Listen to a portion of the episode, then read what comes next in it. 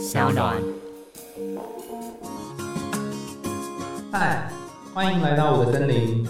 我是很可爱又很可口的海苔熊。海苔熊心里话，在这里陪着你。各位听众朋友，大家好，欢迎回到海苔熊心里话，我是海苔熊。今天我选了一个非常著名的童话故事，然后这个故事也非常的无厘头，叫做《爱丽丝梦游仙境》。我人生第一次读这个故事的时候，有一种不知道他在干什么的感觉。我也不晓得大家现在重新想到这个故事有没有想到一些什么内容哈。大部分人可能多少对于爱丽丝的蓝色衣服啊、白色围裙，还有黄色的头发很有感觉，甚至可能对柴郡猫啊、红心皇后有印象。但如果现在要你仔细回想这个故事讲了什么，你可能大概不太清楚到底发生什么事，或者是觉得好像剧情都曲折离奇哈。那最奇怪的是，这样的一个不知道在干嘛的 童话，为什么会变成世界名著呢？哈，就让我们今天来揭开《爱丽丝梦游仙境》的面纱吧。那一样，大家可以找一个舒适的位置坐下来，或者是躺下来。好，如果你现在准备要睡觉，那你也可以调整一下你的呼吸。然后我们就要来讲这个蛮冗长的，像是梦境一样的故事了。有一天，闷闷不乐的爱丽丝跟姐姐坐在河畔边。然后他突然看见一只古怪的白兔走过，这只白兔手持着怀表，自言自语，行色匆匆。好奇的爱丽丝跟着他跑，然后跳进兔子洞里。这个洞简直是深渊呐！过了很久很久，爱丽丝才到达地底。这时，她发现四周都是大大小小的门，而且所有的门都上了锁。她捡到一把钥匙，但符合这个钥匙的门却非常非常的小。他根本过不去。失望的爱丽丝发现角落里面有一瓶写着“喝我”英文是 “drink me” 的饮料。爱丽丝毫不犹豫地喝完，然后发现自己缩小到能够穿过小门，但却无法拿起刚刚放在旁边的钥匙，因为钥匙放在桌上，可是因为它变小了，小到没有办法去拿桌上的钥匙。慌乱之际，她又找到一个写“吃我”的蛋糕。那这一次，爱丽丝吃掉它之后呢，竟然又急速的变大，大的连头也顶着天花板。紧张的爱丽丝大哭了起来，整个门厅都是泪水，泪水冲来了一把扇子。捡起扇子的爱丽丝身体又变小了，她只好在自己的泪水里面游泳，因为她刚刚哭的那个泪水变成一个汪洋了。途中，她遇到了一只一样在游泳的老鼠，爱丽丝想要跟她闲聊，却开启了她的养的猫戴娜的话题。然后，因为大家想嘛，如果你跟一只老鼠聊猫的话题，其实老鼠应该会觉得很害怕吧，哈。所以聊到后来，这老鼠就被他惹生气了，他觉得说，为什么一直跟我聊有关于猫的话题？之后呢，地面的泪水终于流光了。爱丽丝发现自己被一群动物给包围，他们聚在岸边讨论如何把身体弄干。其中，老鼠发表了一场有关于威廉一世的演说，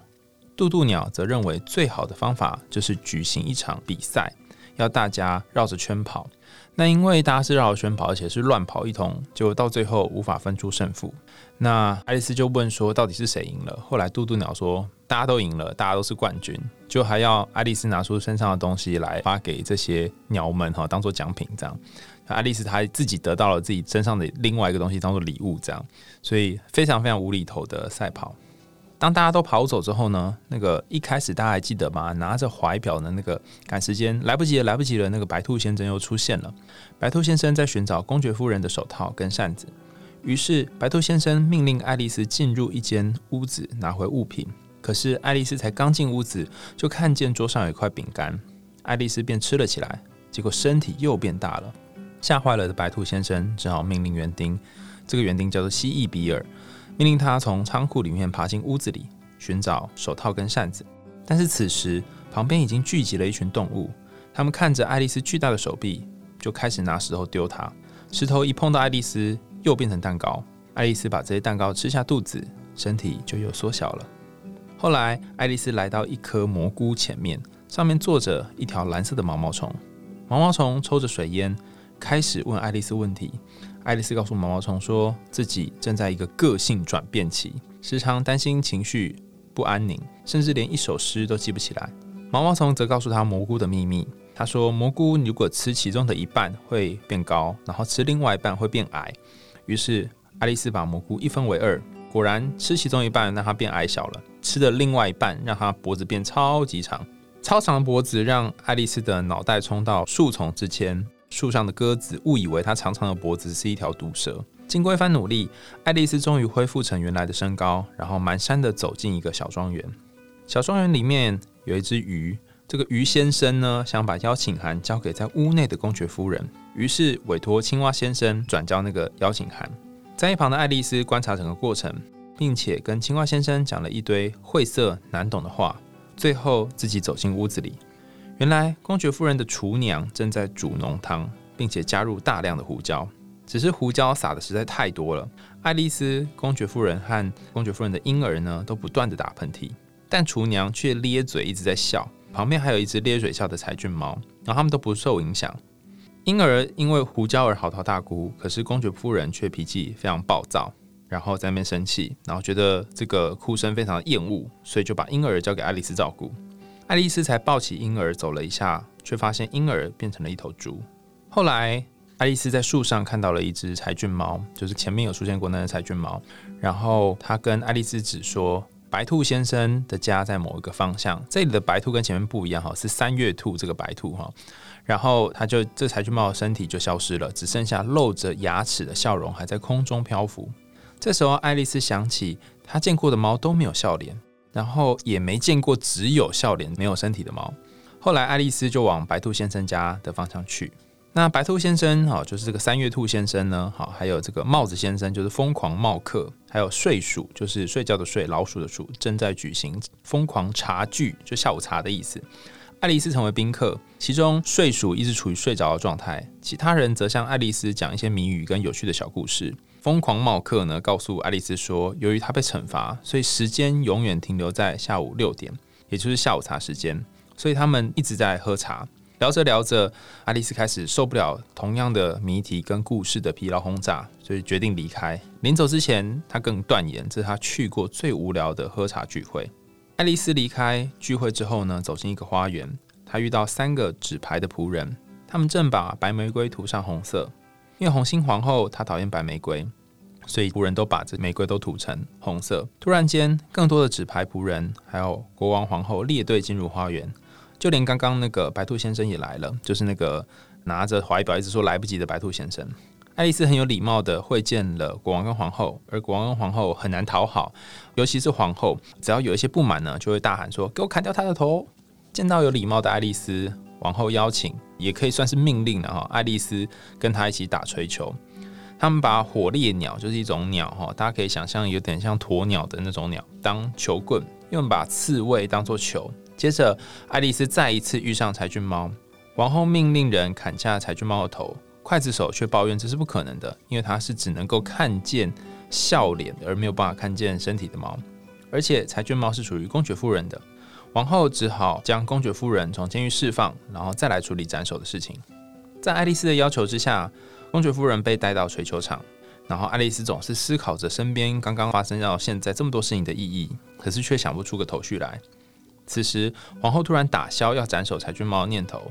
所以就把爱丽丝介绍给鸠头狮，哈，就是鸠头飞狮，一看到埃及的那个古埃及的一种动物的感觉。那旧头飞狮，好，就去找假海龟。假海龟虽然没有什么可悲的事情，但是却极度的失落。他说自己曾经在学校做过一只真正的海龟。然而，旧头飞狮呢，就打断他的话，好让他们能够一起玩游戏。假海龟和旧头飞狮跳起龙虾方块舞，而爱丽丝则背诵一首有点像是诗的东西，哈，叫做《这是龙虾的声音》这首诗，《The Voice of Lobster》。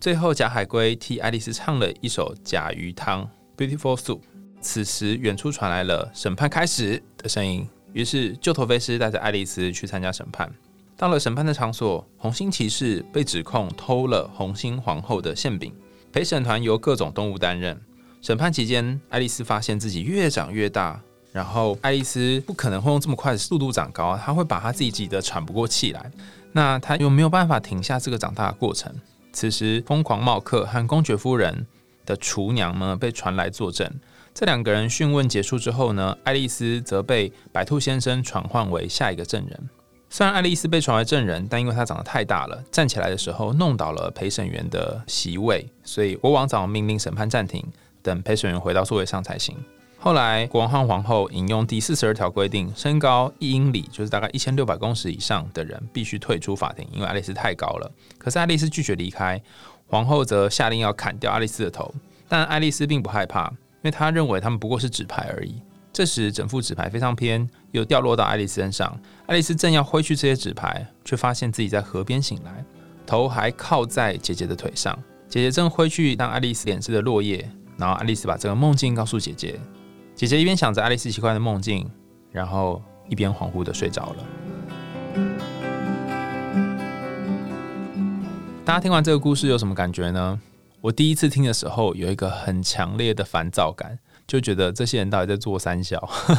就是从头到尾都没有一个剧情的 feel，然后呃所有的东西都没有结果，然后所有事情都卡在半路的这个感觉。网络上有很多跟《爱丽丝梦游仙境》有关的解析跟讨论哈，那我今天会聚焦在几个特别的地方哈，那尤其是这些角色之间的隐含的意思。举例来说，在这个故事里面的一开始是一个非常无聊的。百无聊赖的下午，然后爱丽丝她一开始得要念那个很无聊的书，然后甚至是没有图案的故事书。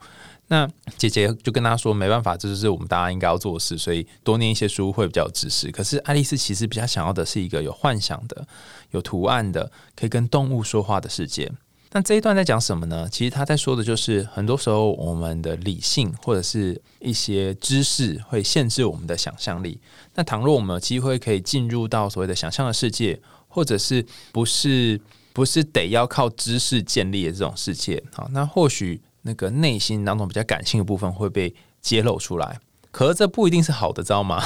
因为你可以想象，呢，在《爱丽丝梦游仙境》的故事当中，它后面有好多好多奇幻的东西，甚至有很多有各种情绪的东西都出现了。但陷入这种情绪的时候，你就会发现又会变成另外一种无厘头，就是不知道要怎么归纳，然后没有逻辑。所以这个可能也是另外一种，嗯，怎么讲？嗯，你可能会无法接受这种不确定的感觉。那如果我们把《爱丽丝梦游仙境》这个故事的头跟尾，哈，就是这个现实世界跟梦境的这个睡梦世界区分开来，你大概就可以感觉到，它就像是在代表着我们人生当中的一个理性世界跟感性世界。如果你太过感性，大家就会说你情绪化，或者是不可理喻，就像梦境里面很多的不可理喻的桥段。但如果你太过理性的话，又会变成有一点嗯固执。举一个例子来说，好，故事里面有那个三月兔嘛，跟那个无限喝不完的这个下午茶哈。那我记得在迪士尼版本的动画当中，它就是要一直讲故事，然后不可以洗茶杯，但是又要洗茶杯这样哈。那这个三月兔它就有一个很奇怪的固执，就是它得一直在宴会里面讲故事。那当你身边有那种很过度理性的，甚至是有一些坚持的人的时候，他们看起来好像是很理性的，但实际上他们是不是有某一种我们说疯狂的部分呢？所以，太理性或太感性、太务实或太浪漫，都不是一个好的选择。那我们得在这个两者之间呢，找到某一种平衡点。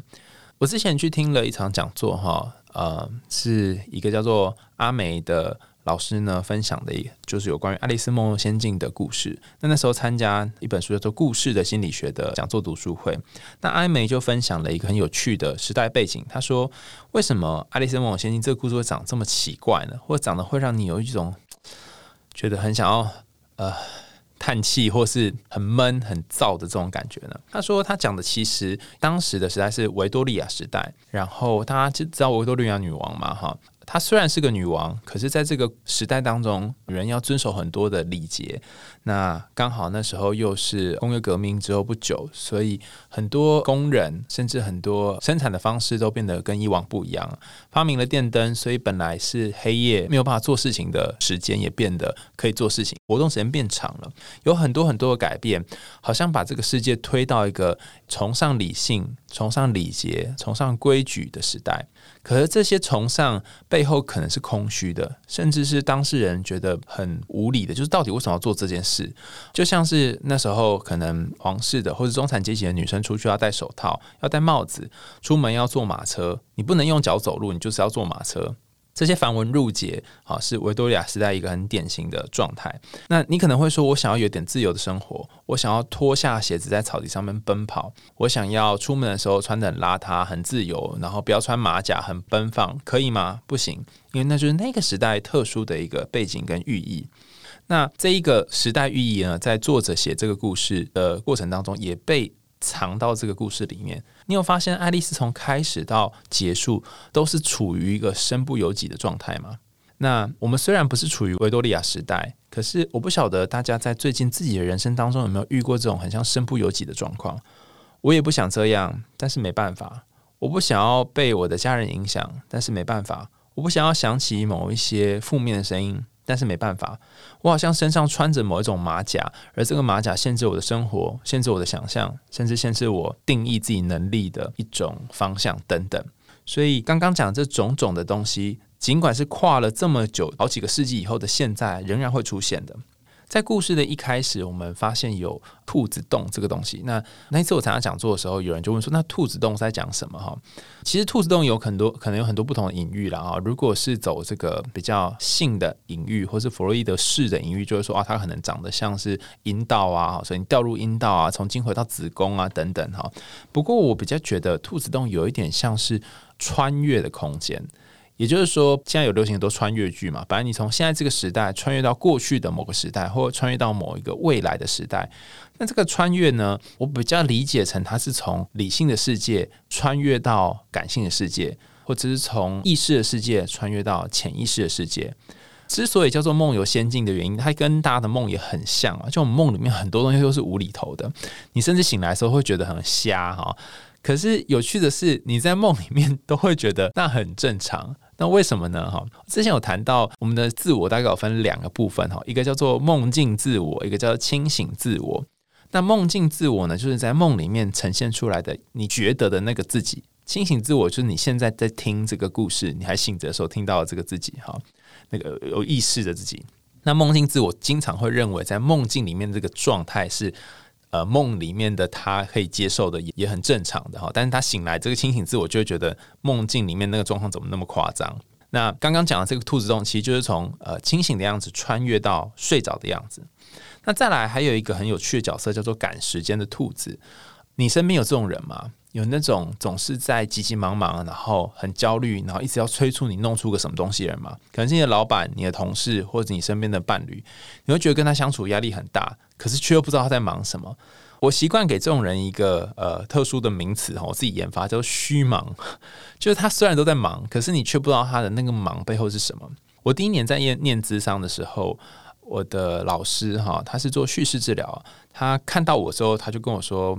哎，我觉得你好像有一种急，就你个性里面有一种急，你想要好快好快获得一个答案，你想要好快好快知道该怎么解决。”那我觉得跟我之前的训练有关了，因为我长时间是做跟科学有关的研究嘛，所以那时候我们不论操作什么实验，都是要立即看到效果。我们很难会去说让我们等待个案怎么改变什么的。所以我的确一开始念智商的时候是一个非常急迫的人，但我后来才发现哈，当你赶时间的时候呢，时间往往会把你赶走，也就是说你没有办法在时间里面获得你真正想要获得的东西，你只是在被日子过或者被时间过而已。就像这只兔子，它从头到尾都在赶时间。但你有没有发现，它最后什么都没有得到，好像什么事情也没有发生，那也没有因为赶时间而得到了任何好的回报，甚至是他赶时间在做的是谁的事呢？他在做的是帮公爵夫人找他的东西，他在赶的是别人的时间。所以下次哈，这个是我在张嘉玲心理师的书里面看到的一个句子，他说：当你每次在很急，或是每在匆忙在赶时间的时候，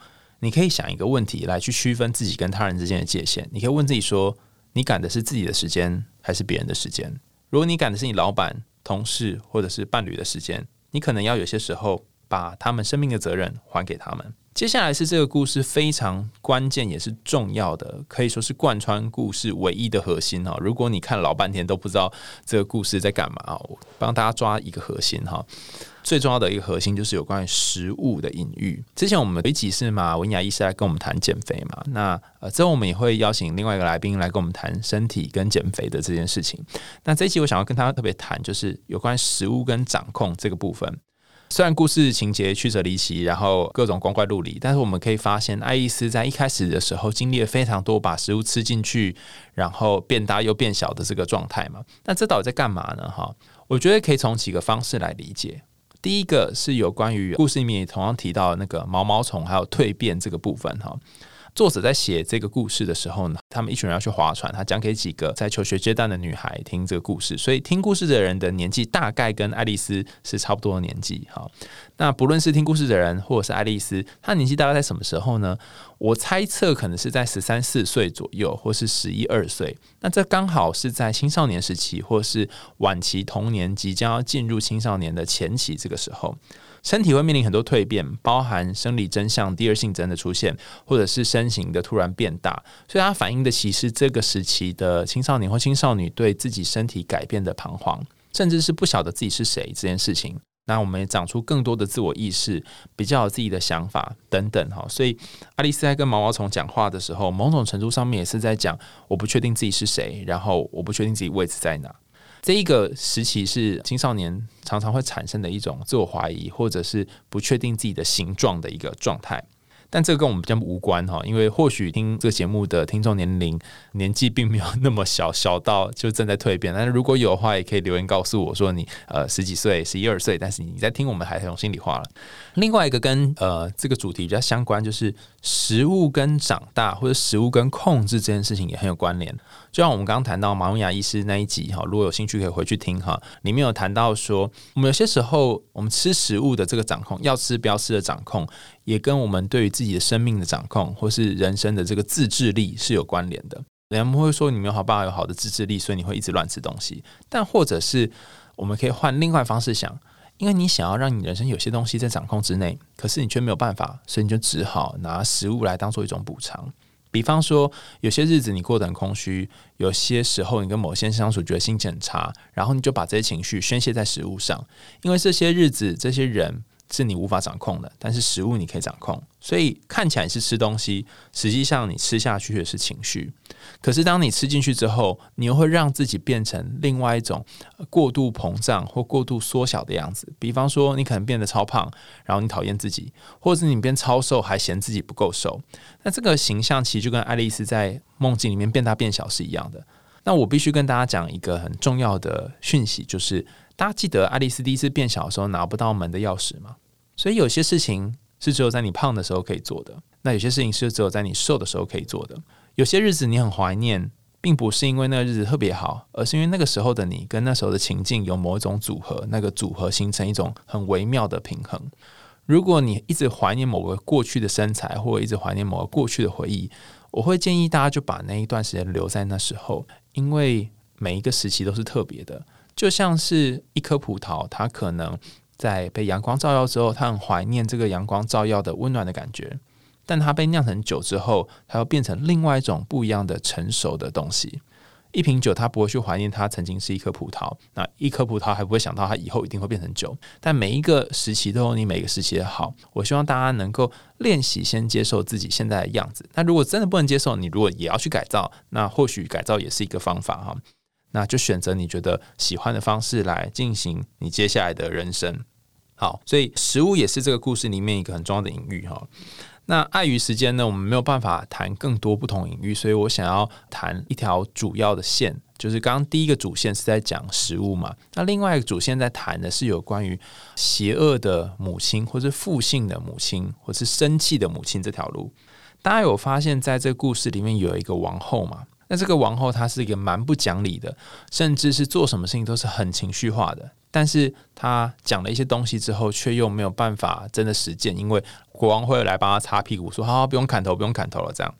那这一个段落，这个桥段，几乎占了书大概三分之一桥段的皇后，甚至是爱丽丝最后寻寻觅觅的到这个皇后，到底代表是什么呢？有人说，它代表是哦，我们心中可能有一些。对于妈妈的影响，妈妈是负面的，妈妈的一些掌控，甚至是蛮横不讲理的部分。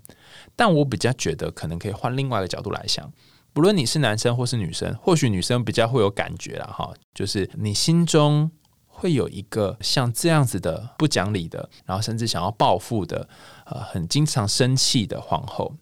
那这个气是在气什么？等下我会说明为什么女生比较有这种感觉你会气这个社会不公平，你会气为什么有些人可以得到某个东西，但是你没有办法得到。你会很想要做某件事情来让男人或让身边的其他人感觉到你的厉害，或是让他们知道你的重要。你内心有一种奇怪的愤怒，然后你会想要让这个奇怪的愤怒用用一种方式宣泄出来，可是你从来没有真正宣泄出来。你总是只有在你跟伴侣争吵的时候，或者是某个时候突然爆炸的时候才宣泄出来。那大部分的时候你都是压抑的。那我们会说这一块就是你内心的那个红心皇后。其实这个皇后她有一颗炙热的心，所以我们叫做红心皇后嘛。可这个炙热心往往也是让他会让他身边的人呢觉得很辛苦的地方，因为他太急着想要做点什么，或他太急着想要爆炸了。那为什么会有这种急，或是为什么会有这种愤怒呢？因为他对于这社会上的状态有一种不平衡的感觉。那为什么刚刚提到是女性哈？嗯，这边我们可以从两个部分来谈。第一个是前面有谈到说这个故事的背景是维多利亚时代嘛，那个时候真的蛮吊诡的哈。它明明是一个有女王在统治的时代，可是仍然呈现出男尊女卑或是女生的权利比较低落状况。尽管英国是比较早行使女性可以投票权的这个国家，可是这个过程也是充满血泪。所以我们可以想象，在那个时代的女性心中，大概有某一种矛盾是说。我多么想要，也可以跟别的男人一样，就有投票权，或是可以不用受这些马甲或等种种东西束缚。可是我同时又认同，好像穿在某一个束缚或礼教的框架下，又有某一种安全。然后我又觉得，为什么我只能待在家里面，然后呃，就是不能像男人出去外面工作？可是我同时又觉得，哎，好像在家喝下午茶也是一个做法，所以他们可能会喝无止境的下午茶。那在这样的矛盾当中。内心就会产生一种愤怒，这个愤怒不但是对于自己卡在其中动弹不得愤怒，也是对于这个社会上的愤怒。那刚刚有讲，就是这个故事之所以厉害，就算是转换了好多个世纪的今天，也会有一些适用的地方。以现在来说，即使是在今天这样的社会，我们还是可以见到一个女性在社会当中角色难以定位的感觉。那虽然我是一个生理男性了，但我经常也可以看到我身边的一些女性朋友们呢，就生理女性朋友们，她们其实对于社会有一些不满。当然有过得很快乐的女孩哈，但是有一些不满的女性呢，她们在不满什么呢？其实她们对于这不满也非常的矛盾。比方说，我举一个最简单的例子，是我同时觉得跟同年龄的女生们一起拍照、当网美、喝下午茶很好。可是我同时又觉得很空虚，浪费时间。我同时又很享受打扮外表的时候，无论是自己或男人看到我会觉得，哎，这样很漂亮。可是我同时又厌恶为什么大家都只看外表？大家可以理解这个矛盾吗？就是你享受某种好处，但你又厌恶这样的自己。所以我觉得这有一点跟社会的框架或影响有关，就是我们总是会期待说女生要漂亮，但我们比较少期待男生要漂亮哈，期待女生要端庄、要娴熟、要符合礼节。那长期在这个社会框架或者是刻板印象长大的女孩们呢，就会被某一种马甲给束缚住，就像维多利亚时代的女孩一样，会想要长出自己，会想要自由驰骋、飞翔的空间，就像爱丽丝一样。可是却又有一点厌恶，或是有一点不安于，就是万一我真的驰骋了，万一我真的去四处飞翔了，会不会有些不一样，或是不好的后果？就如同《爱丽丝梦仙境》里面的故事，就是很多都是超越我们呃理性或逻辑思维的，超越某种限制的，真的会让他觉得舒服吗？还是会让人家觉得你怎么这样，怎么跟大家都不太一样？我们可以想象，今天有一个行径跟大家典型都不一样的女人。那他走在街上，可能穿着的方式不同，或者是表现的方式不同，甚至是跟我们公认的美的标准不同，他可能要承受一些相对应的社会压力。如果他自己有够多的自信，或是对自己认同很够的话，他可以在这个非典型的身材或非典型的样子底下，仍然可以过自己的生活。但是也有一些人是在非典型的样子底下，是过着非常辛苦的日子。他不但无法获得其他人认同，他也无法自己认同自己。我觉得《爱丽丝梦游仙境》这个故事里面的这个王后哈，她讲的是某一种愤怒，可能是对于社会的愤怒，或者对于自己刚刚讲的那个内在的两个部分，又想要这样，又想要那样，又不想要顺从社会潮流跟框架，但又觉得这个框架带来某种好处的这种愤怒。所以你会觉得他怎么时不时都在生气的原因，就是因为这个愤怒或这个生气好像暂时是无法。消解它就是会维持一个状态。那今天这个故事讲下来，你会发现《爱丽丝梦游仙境》它看似是一个无厘头的故事，但实际上它反映了很多生命当中不同的部分，尤其是女性生命历程当中的不同部分。如果你也经常有一种无以名状的愤怒，甚至是有一种觉得自己吃多一点或吃少一点，好像会影响到自己的心情，甚至对于自己的外表非常的在意，那我非常建议你可以重新再听一下《爱丽丝梦游仙境》这个故事，然后想一想，你跟爱丽丝有没有什么很像或是不一样的地方？你是可以跟爱丽丝一样，最后能够长出一点自我，然后说你们不过是扑克牌，好说你们不过是幻象这样的人吗？如果你是这样的人，或许你可以将心中那一个愤怒的母亲呢，暂时先搁到一边，或者是你有力气去对抗心中那个负面的母亲的形象，或是负面的生气的自己的形象。那如果你暂时没有办法，那或许你就暂时先按照社会的潮流，你可以去调整自己的身材或改造自己，这也是一种做法。没有说一定就是要怎样或一定不能怎样会比较好。因为当你限制你的想象，当你限制你要做事情，你就很容易像那个故事里面那个三月兔一样，就困在那个永远无法结束的下午茶当中，困在你自己给自己设下的人生牢笼里面。那如果你还是不知道该怎么办哈，其实《爱丽丝梦游仙境》里面已经提供了一个我觉得可以尝试的方向，就是你走哪条路都可以。在原版的《爱丽丝梦游仙境》的故事当中呢，柴郡猫就是跟爱丽丝说了非常多有智慧的话，比方说，如果你不知道去哪里，那么你走哪条路都是一样。我好有道理哦，但是跟没讲差不多嘛哈。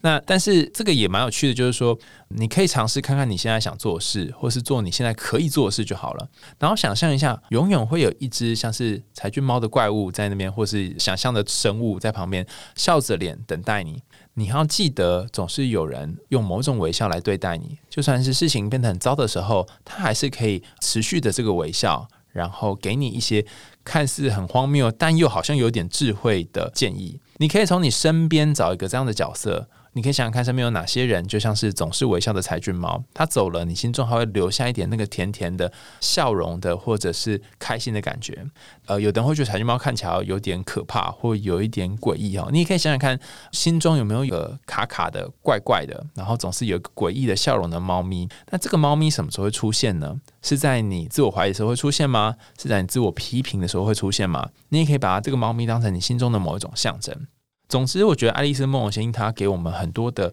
不同的体会，哈，包含关于皇后的部分，或关于爱丽丝自己吃食物、吃蛋糕、喝水、食欲的部分，以及柴郡猫的部分，我觉得这都是可以深入仔细一个思考跟讨论的。那如果你可以在你的日常生活当中带一点柴郡猫，带一点王后，或带一点爱丽丝，带一点爱丽丝身上的蛋糕进来，嗯。或许你理性的，或是过度于尊重教条的，这个日常生活世界会有不一样的想象跟可能性。今天的海苔熊心里话就到这里喽。如果有兴趣追踪我们节目的话，可以在 Apple Podcast 或其他留言管道告诉我们你听完故事的想法哦。想知道更多有趣的童话和心理学知识吗？我们海苔熊心里话，下次见，拜拜。